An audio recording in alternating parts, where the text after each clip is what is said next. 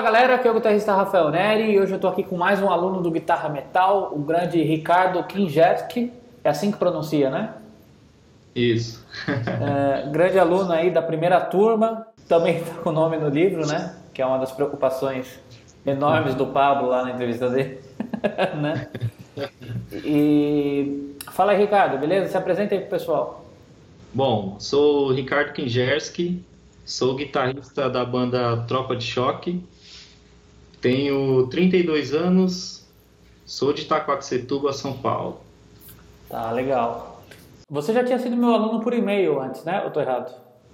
Isso. Tá, foi um pouco antes do Guitarra Metal, se não me engano, né?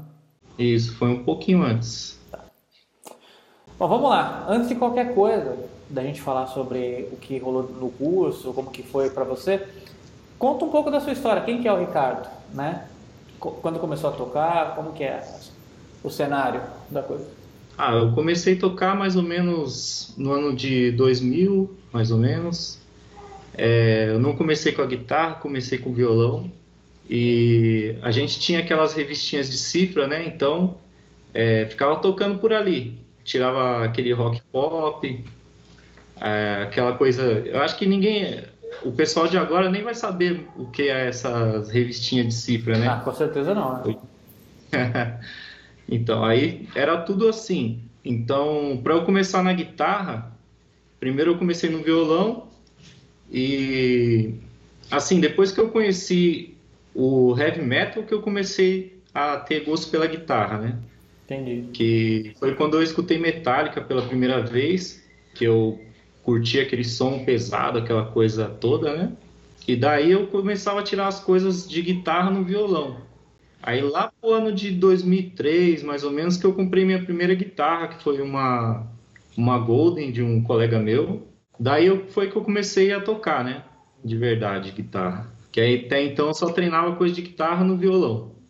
Você pegou uma fase, esse começo dos anos 2000, que aqui no Brasil o heavy metal melódico estava em muita ascendência, assim, né? É verdade. Apesar de ter citado o Metallica, é uma banda internacional, mas nesse momento, como a gente tinha o Angra com o Rebirth e o Xamã com o Ritual, a cena estava muito aquecida, né?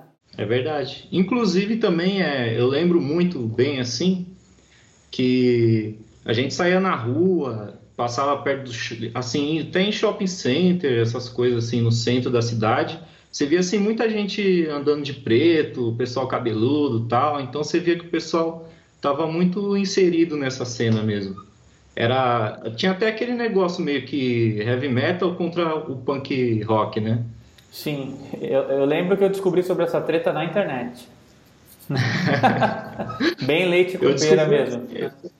Eu descobri assim porque eu tive amigos do heavy metal e, e, amigos do punk rock, né? Então tinha aquele negócio, o pessoal ia no, no, no barzinho e, e, ficava aquele negócio, ah, ah, não vou para escutar aquela banda de heavy metal, vou mais para escutar outra banda de, de punk, né? E tinha esse negócio. E, é, e realmente a cena estava forte.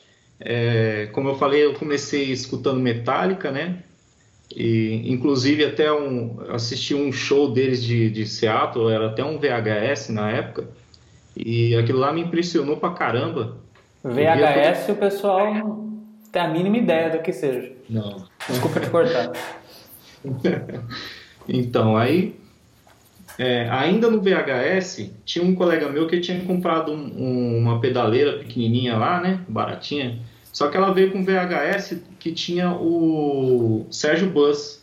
Certo. E ele fazia a demonstração da, da pedaleira, né? Com as músicas dele, do, do Triton, dele com o Dr. Sim, né? Com, com o Edor Danu e o Frank Solari, né? Certo. Aí eu comecei também a ver que guitarrista brasileiro também é bom, né? Assim, eu descobri, né? é, na música, o Brasil pode ser atrasado em muitas coisas, mas em termos musicais, o Brasil está longe de ser terceiro mundo, né? É, aí depois é, de, do Eduardo Anui eu já comecei a pesquisar mais, aí comecei a ver o Kiko Loureiro, aí começaram a vir as videoaulas, né, que eram VHS também, e aí tinha o Rebirth, eu, eu lembro que foi o primeiro álbum assim do Under que eu comprei, foi o Rebirth, Aí depois eu comprei, cheguei a comprar o Holy Land e o outro que era um EP que eles tinham, não, não lembro agora. O Hunters and Prey? Isso. Aí eu achei, achei assim, o Holy Land, achei até meio estranho, até soou meio estranho para mim, com, em vista do, do Rebirth, que eu gostei mais assim no começo, mas depois aí eu já fui acostumando com o som. E assim, o que me impressionou mais em, em tudo, isso, em tudo isso aí era a quantidade de, de técnica, assim, a qualidade técnica de tudo, né? Da, das guitarras tal. É, primeiramente com Metallica, né? Todos aqueles riffs, aquelas coisas pesadas e tal. E depois com Angra, com o Kiko Loureiro, fazendo todo aquele Two Hands, toda aquela coisa impressionante né, para mim na época, né? Tudo uhum. totalmente novo para mim. É, inclusive até comprei minha guitarra é, pensando no, no, Kiko Loureiro, né? Que era o modelo da Tajima Zero. Uhum. Então, tudo isso me impressionava. Tipo assim, toda essa coisa da dificuldade de tocar, da, do, dos riffs, do, dos solos, né? Isso tudo me desafiava. Eu gostava desse desafio, de querer tocar, assim, todas essas coisas difíceis, né? Certo. Isso me motivou bastante. Hoje você vive da música ou você tem alguma outra profissão? É, na verdade ainda não vivo da música, né? Eu, a gente tá, eu tô no Tropa de Choque e a gente acabou de gravar o CD, o CD tá terminando de, de, de ser feito, né? Ser fabricado. Uhum. É, na verdade eles estão até amanhã vai sair o single, né? O primeiro single. Ah, que legal. É, né, só um disclaimer aqui. É, Provavelmente quando as pessoas estiverem vendo essa entrevista já saiu esse single, né? Até a gente editar, é. etc. Então quem, quem já tiver interessado em ouvir, eu vou deixar aqui na descrição o link, porque já vai ter saído, né? Então coloca o link Isso. aqui, quem quiser já clica e dá uma ouvida, mas volta para a entrevista depois. então, aí como tá assim, é, a gente está numa fase de. A banda está recomeçando, na verdade, né? Porque o Dom ele está se recuperando de um, de um ataque cardíaco que ele teve, né? Então ele está em fase de recuperação, está se recuperando bem, né? Já está podendo cantar bem e tal, mas ainda está se recuperando. E Poxa. a banda tinha saído três pessoas, né? Três in integrantes. Então a gente está nessa fase de ensaio, de dessa coisa toda, de, de enturmar mesmo, né? Uhum. Para poder sair para tocar, né? Assim, por enquanto eu, eu trabalho numa empresa de têxtil. Eu fiz uma live há um tempo atrás, o Dom tava lá, dá um abraço aí para ele, melhoras, que dê tudo certo. E, mas assim, para mim entender, você está falando de, dos dias atuais, que você está na banda, tal, legal. A gente já vai falar sobre isso. Mas ele cara estava ouvindo o, o Angra, estava ouvindo o Metallica, que você comentou. Quando que você decidiu ficar realmente sério em relação à guitarra e qual foi a sua primeira dificuldade? Assim? Ah, sim, é. Quando eu comecei a tocar, logo de começo, quando eu comecei a tocar, eu já levei assim bem a sério. Uhum. Só que assim, não é. Não o estudo assim, em questão, tipo, a parte é, teórica e tal. Se preocupar em aprender tríades, em aprender acordes e, e tal. Eu estava mais naquela, naquela fase de querer tocar e tocar o melhor possível. Então, assim, é, tirar uma música e executar ela da, da melhor maneira possível, mais perfeito possível. Então, isso aí foi uma obsessão para mim, desde o começo. Entendi. Desde quando eu comecei a ouvir o Metallica, que eu pegava aquelas tablaturas da, das músicas que eu queria tirar para tocar, e eu queria sempre tocar igual, sempre do mesmo jeito, e e sempre da melhor maneira possível, porque eu, eu assim, eu me, sempre me imaginei tocando para alguém. Uhum. E eu me colocava no lugar daquele cara que está ouvindo. geralmente a pessoa que está ouvindo, ela quer ouvir o mais próximo possível do som, né? Certo. Se fosse possível até igual do CD, né? Sim. É, é o, o, fã tem a expectativa mesmo. A maioria do pessoal é espera, né, de um cara que toca. E eu, eu acho que isso aí sempre assim impressionou as pessoas. Porque eu sempre procurei tentar tocar igual aquilo ali que estava no, no, no, CD, na gravação, no show. E a minha busca sempre foi essa. Sempre desde o começo. Então eu levei sempre a sério a parte de execução, né? Tá. Mas você tinha aulas nessa época não? Não. Aulas assim para mim foi uma coisa meio difícil, porque eu nunca tive muita muita oportunidade de ter aula, né? Eu sempre tive pouco dinheiro, ou quando eu ia fazer, eu ficava meio com o pé atrás, né? Falava, poxa, mas se eu for lá, o cara não, não conhece o cara, né? E tal, não sei se o cara vai me ensinar bem ou não vai. E eu tava assim, meio que na minha cabeça, eu tava aprendendo, para mim eu tava aprendendo bem, entendeu? Uhum. Porque eu tava tocando, o pessoal tava gostando e para mim eu achava que eu não precisava de professor. Ou que eu, que eu precisava de um professor que fosse é, muito além do que aquilo que tinha disponível para mim, né? Aí eu, para eu ter aula, acho que eu tive dois professores só, fora você agora, né? Sim, sim. É, o primeiro professor ele me ensinou mais assim é um pouco de leitura rítmica né do, do Bona e alguns acordes mais difíceis tal mas nunca foi muito profundo. E o outro professor ele era um cara mais do jazz. Então ele, ele me passava alguma coisa mas não me explicava muito bem também. E tipo eu vi ele tocando ele tocava muito Inclusive, teve, teve algumas vezes que eu levei minha guitarra para ele, que eu fazia aula na minha guitarra, né? Uhum. E aí ele pegava na guitarra, tocava, e eu via, poxa, parecia que era outra guitarra, cara. Hum, toda aquela história de execução mesmo, né? É. Eu tocando, não saía do jeito que o cara tocava. Eu falei, caramba, mas o que, que, será que tem, né? E eu ficava com aquilo na cabeça, mas não, não entendi o que que era. E só que assim, ele não me, não me explicava como é que era que fazia, como, ele só me passava aquele exercício, é, é, aqueles acordes mais difíceis do, do jazz, né? Algumas músicas do jazz, alguns trechos para de como exercício, né? Mas nunca tive assim uma aula mesmo, o cara pegava e me explicava tudo a forma de execução ou a parte teórica com uma continuidade. Nunca tive isso. Né? Tá. Quando você sentiu que, tipo assim, poxa, tô travando, agora não tô conseguindo sair, tô num platô básico e não tô conseguindo ir para frente. Quando foi que você teve essa primeira vez essa sensação? Acho que com cinco anos tocando assim direto, eu consegui ter uma evolução boa. Porque eu, eu usava aqueles solos, aqueles riffs como exercício e colocava bateria eletrônica, é, metrônomo e ficava tocando em cima. E como eu tinha bastante tempo para treinar, eu ficava treinando horas.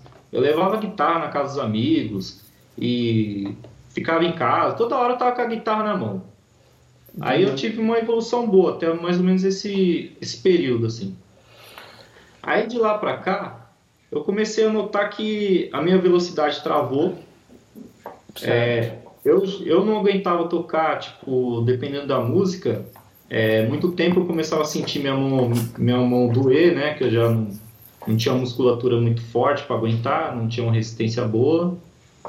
É, paletada para baixo, nos riffs mais pesados, com a paletada para baixo também cansava bastante. Eu não conseguia tocar, por exemplo, a Paranoid do Black Sabbath. Eu não conseguia tocar ela para baixo direto. Entendi. Eu tocava o começo, depois parava porque não aguentava. E foi mais ou menos assim, depois de uns 5 anos tocando direto, que eu senti uma evolução legal, e depois parece que parou mesmo. Aí eu, eu consegui até tocar é, os solos mais difíceis, mas para mim era uma, era uma coisa assim, muito complicada, muito mesmo. Até para tirar, para isso, até a sonoridade que eu tinha nesse, é, na execução era muito ruim também. E nisso, assim, a minha frustração maior era essa, né? Que não consegui tocar os solos. É, na verdade até conseguia tocar, mas não saía, é, a, a, sonoridade não saía agradável. Entendi. Tipo assim, não tinha expressão, né? Tá. E toda vez que eu ia tocar, eu ficava lá na pedaleira lá, rodando botãozinho para lá, para cá, e equalização, e, e ganho, uhum. tira ganho, coloca ganho, troca efeito, troca cabo, é, troca captador. é, amplificador, ficava lá pulsando lá no, na equalização e não conseguia achar um jeito de, de soar melhor e achava que a culpa era do equipamento, né? Você consegue me dizer aproximadamente quanto você gastou em equipamento nesse período? A quantidade de trocas que você fez? Foi muito, foi pouco? Ó, vamos, vamos somar assim meio por cima, deixa eu ver. Acho que dá mais de 3 mil, cara. Mais de 3 Porque mil eu... reais. Isso. Dá, dá um pouco mais, assim, uns 3,500, assim dizer. Tá, por quê? O que, que você trocou, assim? Que, aonde você tentava resolver esse problema? É, na verdade, assim, é, eu comprei a guitarra Tajima original, né, com captação original e tudo. Aí, depois eu comprei, eu tive a pedaleira que eu uso hoje, que tem até um vídeo meu com ela, que é a 707 da Zoom. Uhum. E aí eu comprei o, o, amplificador da Roland, um cubo, cubo, cubo 60 Cosmic dele. Aí, tá, legal. Antes eu tocava num, num meteoro pequenininho e achava ele meio fraquinho. Quando eu comprei o Roland, eu, eu senti uma melhora um pouco melhor. Uma então, assim, desses equipamentos, sim, eu não troquei equipamento depois, né? Eu comprei esses três e não troquei. A única coisa que eu mexi foi a guitarra, que eu mexi mesmo, assim. Aí eu troquei o captador dela, foi a primeira coisa que eu troquei. Eu coloquei dois de margem nela, imaginando que ia ter uma transformação fantástica, né? Aí, tá, troquei, trouxe para casa. Quando eu fui tocar, eu senti uma pequena diferença, mas não aquela coisa que eu imaginava que ia ser. Sim. Eu imaginava que ia falar, poxa, eu ia tocar, por exemplo, um riff pesado metálica e ia sair igual. Entendi. Eu imaginava isso, né?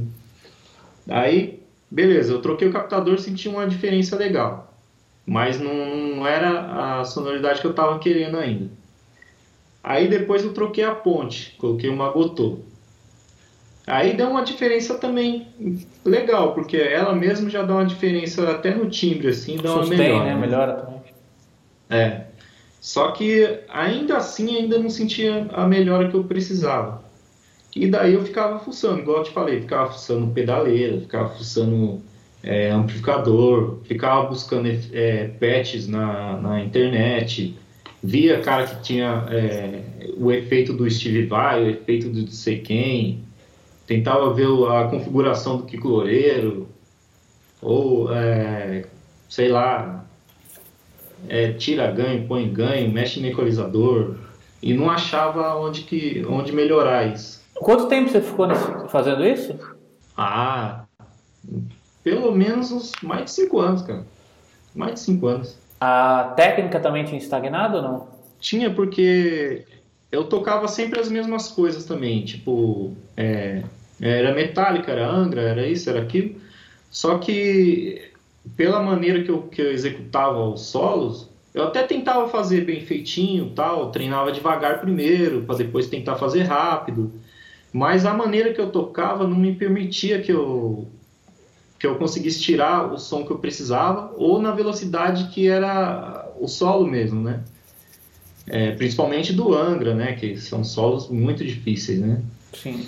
E daí, é, daí que eu sentia, né? Que a técnica não ia para frente. Eu não conseguia sair daquilo que eu tocava já desde há cinco anos que eu tocava depois que eu comecei e daí para frente eu não consegui sentir é, a melhora que, que precisava, né? Para poder executar esses solos, esses riffs. Tá. E aonde que você me encontrou? Bom, é, eu já te conhecia assim, mais ou menos, da, das revistas que você escrevia coluna, né? Fazia transcrição, na verdade, né? É, não sei se era da cover guitarra ou era da da Guitar Class, não lembro. Mas eu tinha essas revistas, eu comprava bastante também. E aí eu, eu lembrava assim do seu nome vagamente assim, né? Porque eu não, não, eu não ficava olhando lá a lição e o cara que fazia, assim, mas é, eu olhava, por exemplo, seu nome eu vi lá de passagem eu lembrei, assim. E aí eu te vi na internet, né? No, no YouTube e tal, com algumas aulas, algumas coisas. E eu falei, poxa, esse cara deve saber, né? Alguma coisa. aí eu Aí eu fui e te procurei para ver como é que era o seu sistema de aula tal. Aí você falou que dava aula por e-mail, aí a gente fez o esquema do e-mail. Foi pouco tempo, né? Foi, foi acho que umas. Eu peguei acho que até as aulas 6, alguma coisa assim. Tá. Aí depois, depois você veio com a notícia de que ia fazer o, o guitarra metal. Uhum. E eu me lembro que foi até você que insistiu. Porque eu tava meio quebrado, né? Eu tava meio quebrado na época. Ainda não tenho muito dinheiro, né? Mas deu uma melhoradinha um pouco. Uhum. É, Aí eu lembro que foi até meio difícil para conseguir, mas aí você até segurou uma vaga para mim e eu consegui. Então, é... você ficou em algum momento com o pé atrás de fazer o curso ou não? Não, não fiquei. Porque assim, é... eu já tive a aula do e-mail com e-mail com você, né? Ah. Por e-mail. Então eu já conhecia o seu trabalho. E eu já via as, as aulas, a, os vídeos seus no, no YouTube, então eu já conhecia muito bem, assim. Tá. Eu não tinha, não, não fiquei com o pé atrás. a minha, a minha maior dificuldade era só a parte de dinheiro mesmo, que eu estava muito quebrado, né? Uhum. Mas aí eu consegui tal, fazer, dar uma volta por cima e consegui fazer, né? É, só dando aqui um, um adendo, uh, essas aulas por e-mail não existem mais, né? Foi algo que aconteceu no período ali. Era um teste, na verdade, para ver se os cursos à distância iam funcionar ou não. Né? Foi tipo o beta da coisa. Né? Mas assim, vamos lá. É, e aí, quando você entrou no curso, o que, que você acha que mudou? Você começou guitarra metal, tudo bem, e eu te resgatei lá da lista de, de e-mails de pessoas que faziam aula e falei, ó, acho que isso aqui tem a ver com você e você conseguiu ingressar porque você achou que tinha a ver também. Mas na prática, começou como você analisa o Ricardo antes do Guitarra Metal e depois? Ah, foi como se tivesse é um, é um divisor de águas, né, na verdade. Porque toda aquela frustração que eu tinha com, em questão da, da sonoridade, da guitarra, do pedal, do, do, do amplificador, sumiu. Porque uhum. eu descobri que, na verdade, era a minha paletada, a forma que eu, que eu digitava, a forma que eu paletava, que eu atacava, que estava deficiente, né? E daí que eu não conseguia tirar é, a expressividade que eu precisava, tirar a sonoridade que eu precisava. Então isso aí foi, foi meio que imediato, assim. Foi na, nas primeiras aulas que eu já peguei e falei, nossa, cara, como que eu nunca vi isso na minha vida? Foi tipo uma machadada na cabeça, né? Tipo, não é isso, é. vai por aqui.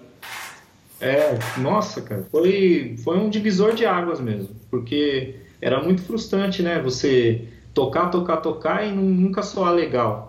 Tipo, para uma pessoa que, que não entende muito, que só tá, o ouvinte, por exemplo, que não toca nenhum instrumento, ele não vai perceber que você não tá, que você tá tocando, não tá dando um estímulo muito legal.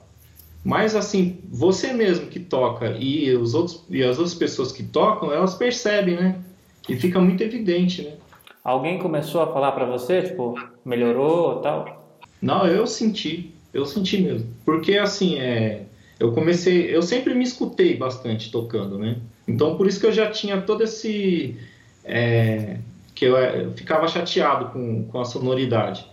Porque eu tocava, eu, eu, tinha aquele negócio de ficar tocando e me escutando, porque é, eu queria sempre tocar da melhor forma possível, perfeitamente, todos os solos que eu tirava. Então eu tinha que estar toda escutando, escutando o tempo que eu tocava, se estava certinho e tudo.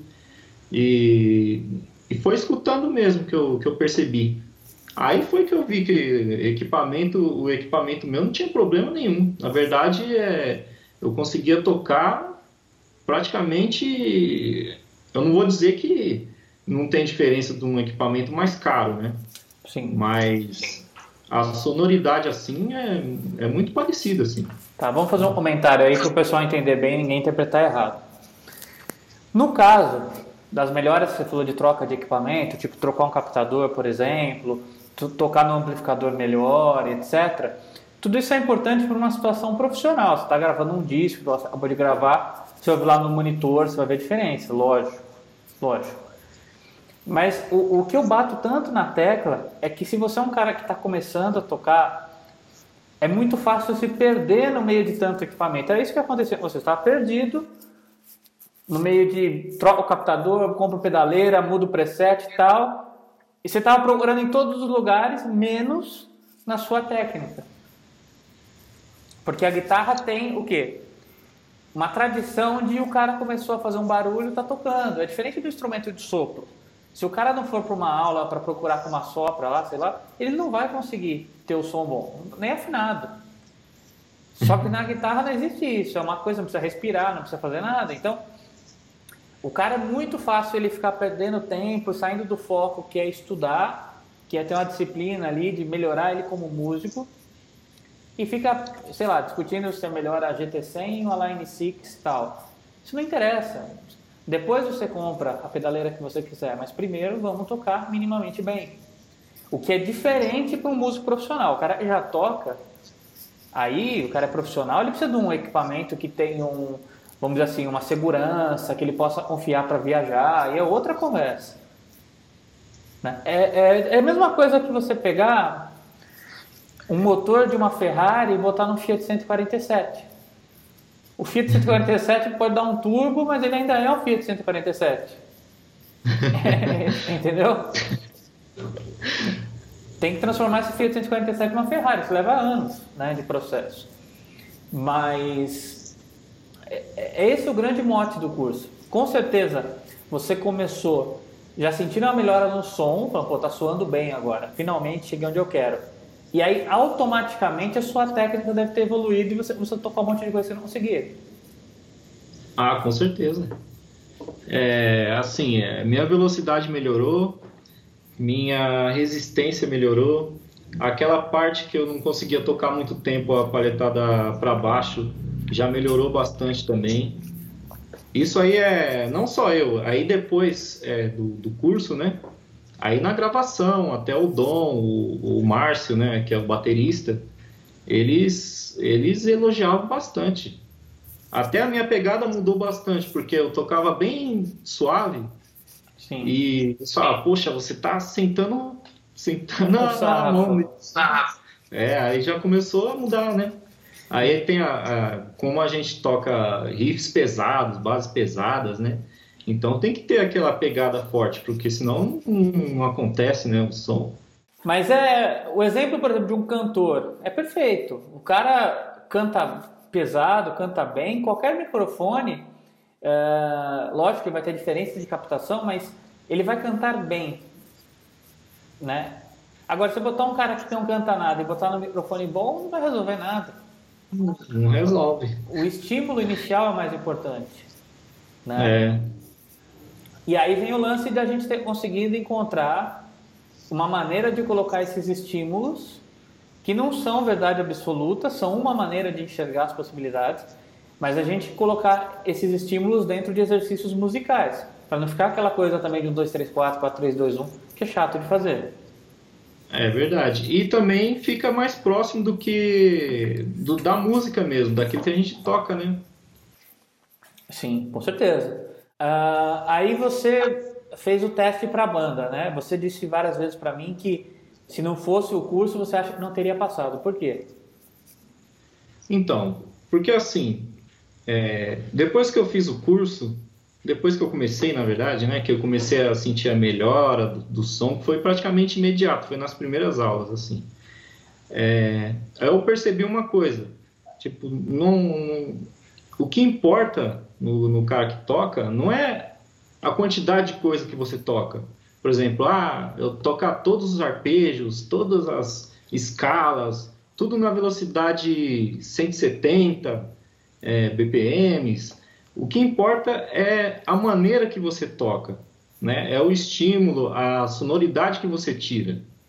Sim. Então, é, assim, é, eu já tocava até meio rápido, mais ou menos. Eu tinha uma velocidade boa até, eu conseguia tocar bastante coisa até. Mas se eu não tivesse melhorado a, a parte de sonoridade, com certeza os caras teriam me escutado e, e teriam me descartado. Porque é, o que importa é você tirar um bom som. E numa, numa fase de gravação, como eles, eles estavam, né, procurando gente para a gravação do, do novo CD, então é, eles tinham que procurar alguém que, que tivesse tirasse um ótimo som, que, que fosse do metal e que tivesse é, tirasse um bom som da guitarra, né? Então, se eu não tivesse tirado essa essa deficiência minha, com certeza eles teriam escutado lá eu tocando e teriam deixado de lado. Porque eu seria só mais um cara tocando. Era um sonho para você estar nessa banda? Você tinha esse desejo de adolescente? Como que era isso? Ah, com certeza. Desde o começo, assim, é, que eu comecei a tocar e tudo, que eu comecei a aprender a tocar guitarra, eu já me imaginava tocando para alguém, tocando para um público, é, me apresentando. Né? Quando eu vi aquele show do, de, do Metallica de Seattle que eu falei para você, é, eu me via lá. Uhum. então, é, para mim, eu sempre vislumbrava isso, né? Tocar numa banda, numa banda top e tal, e eu via também, acompanhava o trabalho do, do de guitarristas famosos, tipo o Kiko Loureiro e tal, com, com bandas já, né, bastante famosas, e me imaginava sempre ali, tipo, numa banda, é, compondo alguma coisa, é, e o pessoal escutando aquilo e, e, curtindo aquilo, né? E mais importante, eu também curtindo aquilo que eu estava fazendo, né? Então, com certeza é uma realização de um sonho, sim.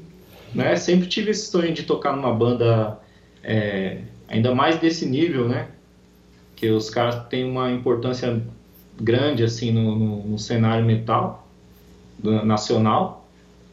E nossa, cara, foi uma, uma coisa assim que inesperada mesmo, mas sorte que eu sorte que o curso veio na hora certa, então, né? Ah, veio tudo na hora certa. Que bom. veio o curso primeiro, depois os caras chamaram. Então vamos fazer uma reflexão aqui para a gente poder entender, para quem está nos ouvindo e poder entender. Uh, então a gente tinha um Ricardo travado, estagnado, perdido ali nos equipamentos, tentando melhorar e não sabendo como. E ficou ali uns 5 anos gastando, não digo que muito dinheiro, porque para gastar mais de 3 mil reais de equipamento é uma coisa fácil até. É. Se a pessoa tiver, tiver, sei lá, limite no cartão, isso vai rápido. Vamos botar assim, né? né? Mas a gente tinha um cara ali meio confuso em qual direção tomar tal. Aí você fez um curso que a princípio rolou porque você já tinha uma intimidade comigo e você já botou fé logo de cara. E aí, tipo assim, seis meses depois, não, seis meses não, mais seis meses, né? Uns oito, nove meses depois, hoje a gente tem até um cara que tá tocando muito melhor, tá tocando de nível profissional e tá numa banda que era o sonho dele, era o sonho do Ricardo confuso, ou até é. antes disso. Então, cara, é uma transformação muito grande. E aí veio uma outra pergunta. Você já terminou o curso ou não? Não. jeito nenhum. que aula que você tá? Na verdade, eu tô até com pouco tempo, assim, eu tô. Na verdade, eu tô ainda nos primeiros exercícios, né? Uhum. Eu tô resolvendo eles ainda. E eles estão eles me ajudando bastante ainda. Só que, é, como eu tive um filho recente, né? Recentemente, ele nasceu em fevereiro, então, o meu tempo caiu bastante. Porque tem que dar atenção, tem que ajudar, né, cuidar e tudo. E com o trabalho, e o meu tempo caiu drasticamente, assim, para treinar. Então, eu estou treinando o mínimo e tentando é, maximizar isso, né? E para isso o método é importante, né? Ah, com certeza. Se eu tivesse só naquele, naquela coisa que eu estava antes, é, é, eu ia, na verdade, eu ia perder, né? Eu não ia nem, nem evoluir, eu ia perder o que eu já tinha. É provável até que aos poucos você fosse desencanando de tocar um pouco. Você vira pai de família, né? Pouco tempo, não sei o que e tal. Mas hoje não. Hoje você está, como eu falei, realizando o seu sonho de tocar numa banda de metal, de, de ter a técnica suficiente, de ser respeitado para gravar um disco e tal. Você está em outro patamar do que era o cara confuso, entende? Isso é muito importante. Claro que existe também uma, uma questão aí do, do destino ter colaborado, da oportunidade ter aparecido. Né? É. Mas se você não tivesse preparado, né? né? É... é, aquele lance, né? Da, da...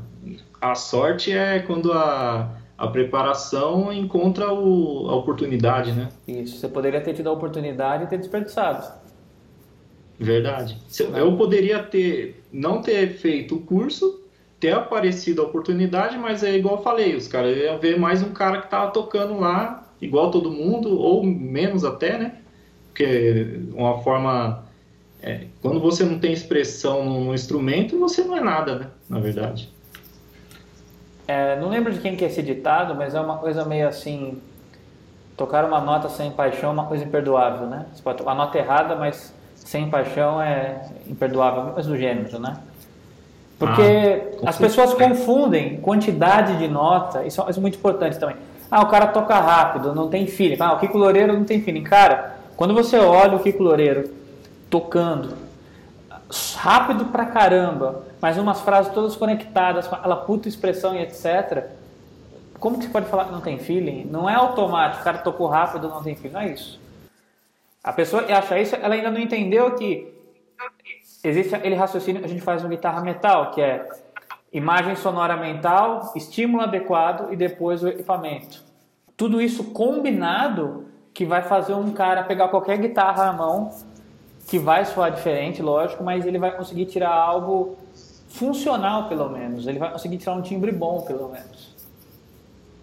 E o que é importante, né, também, o cara vai começar a curtir aquilo, aquilo que ele está tocando, né? Sim, com certeza. Né? Tanto pelos exercícios que já são mais musicais, quanto pela sonoridade que vai agradar mais, né? É. é, é importante ressaltar aqui também o seguinte, eu sempre falo, não, não existe fórmula mágica, não existe milagre, não tem nada disso, não é emagreça 50 quilos em um dia, não é nada disso. Entendeu? É justamente muito trabalho, disciplina, que pode ser minimizado em uma hora por dia, duas horas por dia, mas com foco e com uma metodologia para fazer a coisa acontecer. Porque senão você tá tocando, aí você entra no YouTube, vê uma jam, aí você vai para não sei o que, você fica indo para lá e para cá, ver o review de uma pedaleira, nada a ver com o objetivo. Né? Era o que eu ficava fazendo, né? Na verdade. Eu, antes do, do curso, eu não tinha uma metodologia, então eu ficava buscando em tudo quanto é lugar. Eu procurava do, do cara X, do cara Y e via a explicação do, do cara tava diferente da do outro e a, o mesmo assunto falando coisas diferentes e, e, e aquilo lá tudo confundindo na cabeça. E, e para mim a minha rotina era isso, eu ficava procurando exercícios, é, como tocar rápido, como é, evoluir em, em, em, três meses só tocando meia hora. É tipo esse tipo de coisa que o pessoal acaba caindo, né? Sim. E na verdade não leva a lugar nenhum, só leva você a perder tempo, né? E outra também, você tá, você tá na internet é, sem a metodologia, né? Por exemplo, eu abro o Hotmart lá e, e, e vejo as aulas e sigo aquilo lá que está na, nas aulas já, tudo programado, tudo bonitinho, né? Agora, na internet você está lá, você está procurando. Aí daqui a pouco você perdeu, acho uma meia hora, de meia hora a umas duas horas procurando conteúdo. Aí você sai sem entender nada. Aí daqui a pouco você começa a abrir Facebook, aí começa a ver vídeo de outras coisas, aí pronto. Aí aquelas duas horas que você perdeu já se transforma em três, quatro, cinco. Sim. Que era o Sim. tempo que você podia estar tá, é, treinando com uma metodologia certa né, e, e economizando tempo. Essas cinco horas que você perdeu procurando conteúdo, se perdendo em outras, outros assuntos que não tem nada a ver, você poderia ter rendido muito mais e ter evoluído muito mais. Né? É aquela questão da, vamos dizer assim, da nova economia, né? Porque hoje em dia uma informação vale muito mais do que dinheiro. Né? Uma informação adequada te salva muito tempo de pesquisa. Né? A grande profissão do futuro é com certeza a curadoria. Você entendeu? O cara vai lá e filtra o que é de fato importante para você ter esse resultado. Né? Porque hoje em dia você é bombardeado com muita informação. né, não dá nem para imaginar como a vida era antes. É, hoje você abre o Facebook, o Twitter, o Instagram, seu e-mail, o YouTube, informação dali, daqui, tal, tal. É difícil achar um caminho, é muito fácil se perder. Né? É, é muito verdade. fácil. Aliás, é muito mais fácil que você se perca e fique perdido nesse labirinto para sempre do que você achar a saída. Isso, com certeza. É, por exemplo, é, eu acho que eu, que eu comecei a tocar mais ou menos na mesma época que você, que você disse que toca mais ou menos uns 15 anos, né? Eu comecei em 2001. E... É, mais ou menos a mesma. Eu ainda acho que eu comecei antes de você. É que você é um pouquinho mais velho, Mas... né? Eu tenho 29, é. você tem 32. É. Então, aí, por exemplo, nessa época não tinha YouTube, não tinha. A internet era discada, não Guitar tinha ninguém. Pro 2. É, o máximo que você tinha era uma revista Guitar Class, uma revista cover guitarra, aquele métodozinho lá que vendia na banca. Então, é, eu acho que se tivesse a internet do jeito que tem hoje, naquela época, talvez eu acho que eu tinha até desistido de tocar. Porque eu acho que eu não, aí eu não, que eu não tinha aprendido nada mesmo. Né? Porque aí ia perder tempo na internet, aquela coisa toda, né? Sim. E como não tinha internet, não tinha nada, então a gente que a gente tinha era ficar tocando. Pegar a música, tirar a música e tocar. Passar o dia tocando. Não tinha nada assim para aprender a atenção. Então acho que isso talvez tenha me salvado bastante também. Sim, sim. É, eu entendo. É... Era outro... você tipo assim não tinha tantas opções de divertimento, né? É. Então era mais fácil alguém se engajar tanto assim, né? Hoje, é. sei lá, talvez o cara que tem 13, 14 anos, claro que é um comentário meio generalista, mas assim, talvez ele queira ser youtuber, queira fazer alguma coisa que está mais em evidência agora. É. Você entendeu? Ou talvez esteja cara, o cara que esteja aprendendo guitarra hoje em dia, talvez ele não esteja tão é, preocupado em tocar bem, em, em sei lá, gravar um, um, disco, chegar a gravar um disco, chegar a fazer parte de uma banda famosa. Talvez hoje em dia o cara queira tocar um pouco e aprender alguma coisa, aquele pouco que ele aprende numa apostila, alguma coisa, ele já quer passar para alguém na, num, num, virar um youtuber, igual você falou, e começar a passar para as pessoas aquele pouquinho que ele entende, meio bagunçado. Né? É, isso acontece bastante também. Eu acho que a gente pegou uma época que esse lance do heavy metal no Brasil, como eu falei no começo da entrevista aqui, era muito grande, era muito forte. Essa cena não se renovou da mesma forma. Não. Né? Tudo bem, você tem hoje é, as bandas ainda aí e tal, mas sei lá, talvez um fato mais em evidência seja o Kiko no Megadeth, mas de uma forma geral, a cena inteira não é, ela enfraqueceu, né? não é mais tão forte. É. Isso. Você não vê tantas bandas novas saindo, né? Também. Porque é um terreno infértil, verdade seja dita. Não que seja impossível, mas é um terreno infértil, né? E o cara, para fazer heavy metal no Brasil e chegar no ponto de viver disso, por exemplo, ele tem que ser um herói, né? Ser um herói, é. né? Então, eu acho que o momento é, é, estimulou muita gente a querer tocar guitarra realmente bem aqui no Brasil. Eu mesmo comecei pelo mesmo motivo, eu queria saber fazer aquilo ali. Eu lembro de pegar a videoaula do Kiko Loureiro, aquela guitarra rock, que ele tá com uma guitarra rosa, e falar assim, putz, não entendi absolutamente nada. Nem eu quero uma oitava no vídeo eu entendi. E eu falei, vou ter que estudar isso daí, né? Não sabia o tamanho da briga que eu estava comprando, mas, né? Mas era isso daí.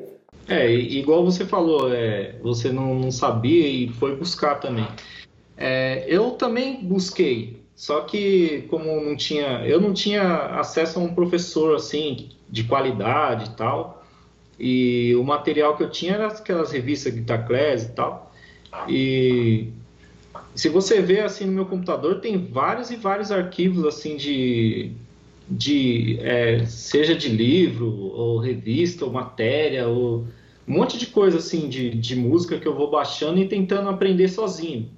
Porque eu não tive assim uma oportunidade ainda de estudar teoria tal com, de uma forma adequada né? E acho que sei lá eu assim eu, eu fui esforçado mas eu não tive como conseguir aprender também você chegou a assistir o material de teoria básica do Guitar Clinic Club ali ou não Consegui assistir, sim. Você chegou a ver o workshop de modos também ou não? Sim, esse workshop me ajudou demais. Legal. Ah, estava no segundo webinário? Eu não lembro agora de cabeça. Não, eu acho que eu não consegui entrar, eu assisti depois. Aquele segundo webinário foi mais pesado, né, em termos de informação. Ah, com certeza. Não. Ah, isso aí foi. Eu posso dizer assim que foi muito. Deu muita ajuda para mim, porque é, o heavy metal, assim, principalmente o estilo que, a gente, que eu toco na banda, que é o do Tropa de Choque, que é mais um heavy metal tradicional, né? Ele é bastante modal. Uhum.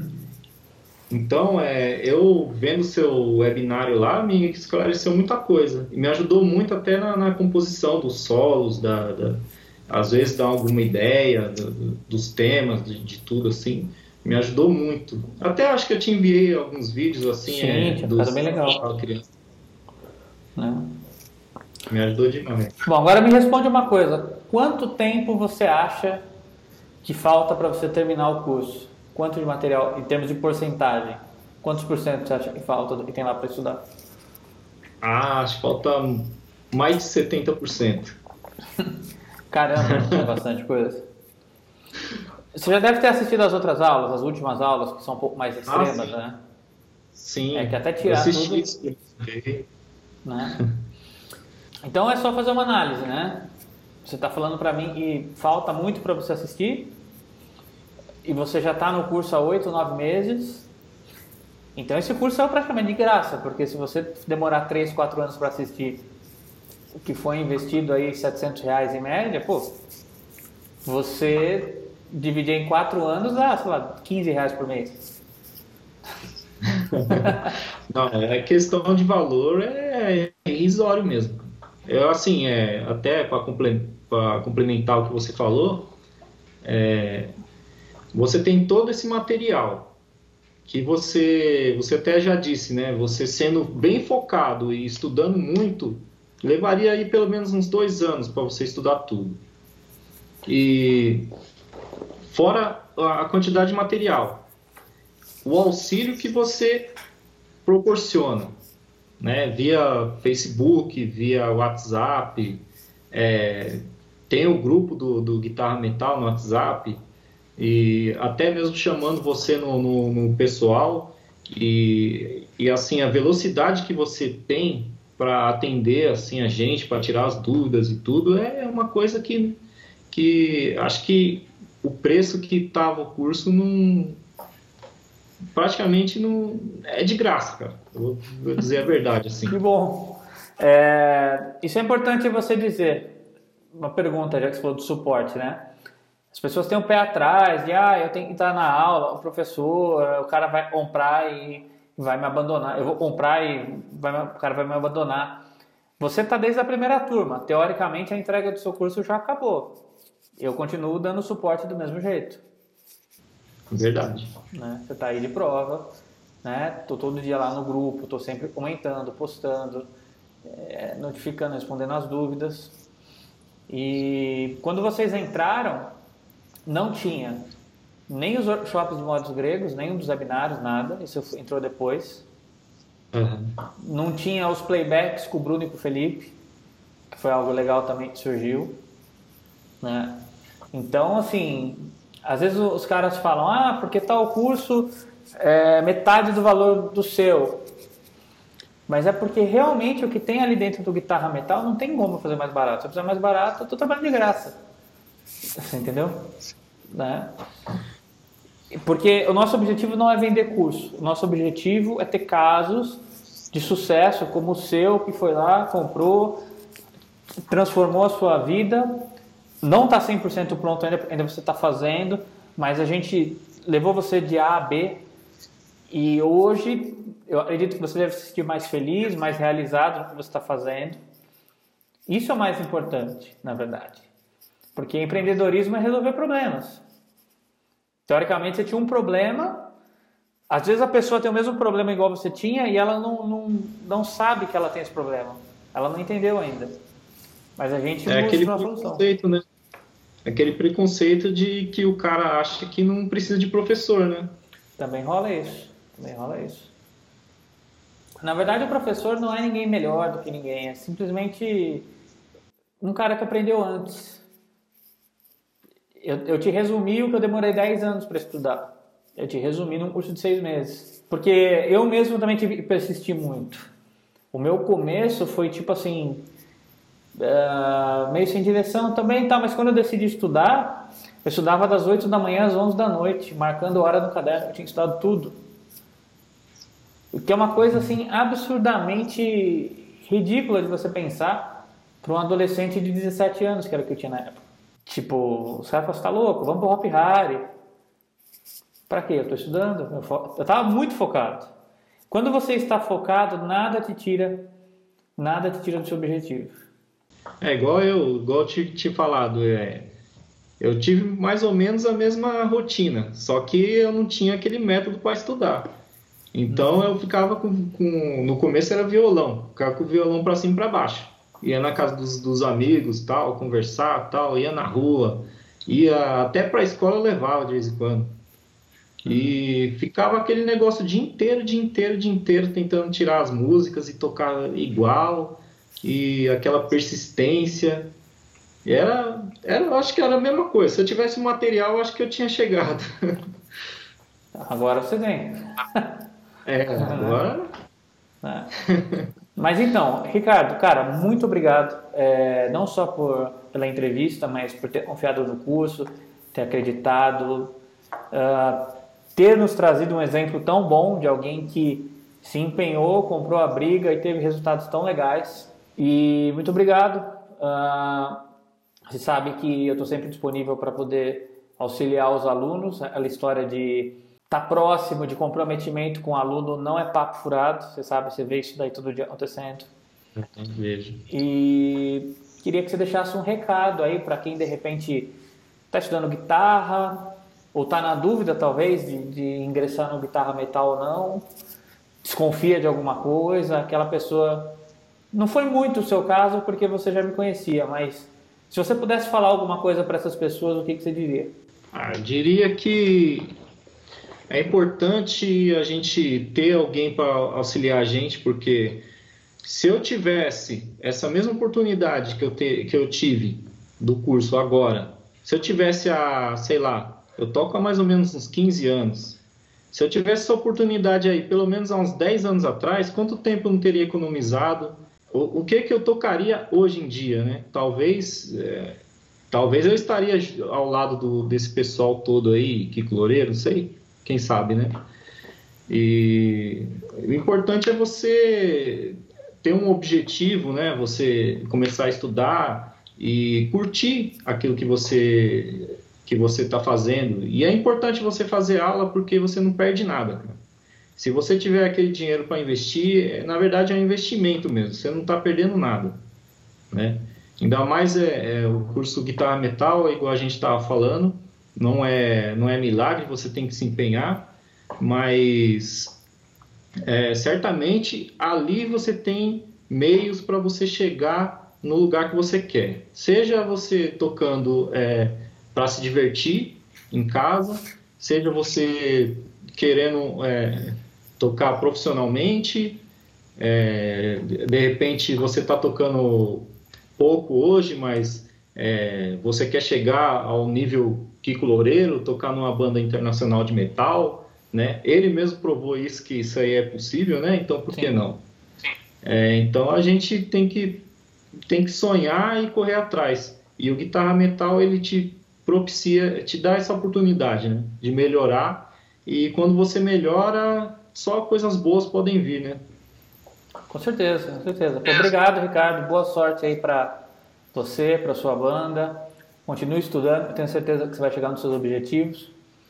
E para quem tiver interessado, eu não sei exatamente o momento que você está assistindo esse vídeo, mas se você estiver assistindo assim, ele saiu, a gente vai abrir uma próxima turma dia 2 de maio.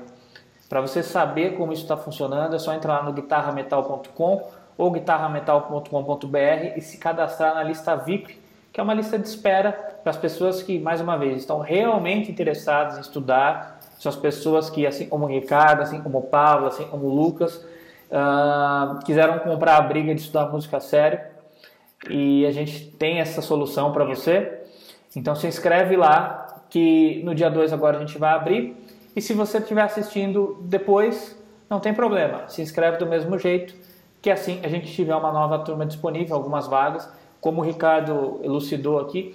É, por que, que as vagas são limitadas? Porque realmente eu preciso controlar uh, quantas pessoas entram para que eu possa manter esse suporte com qualidade.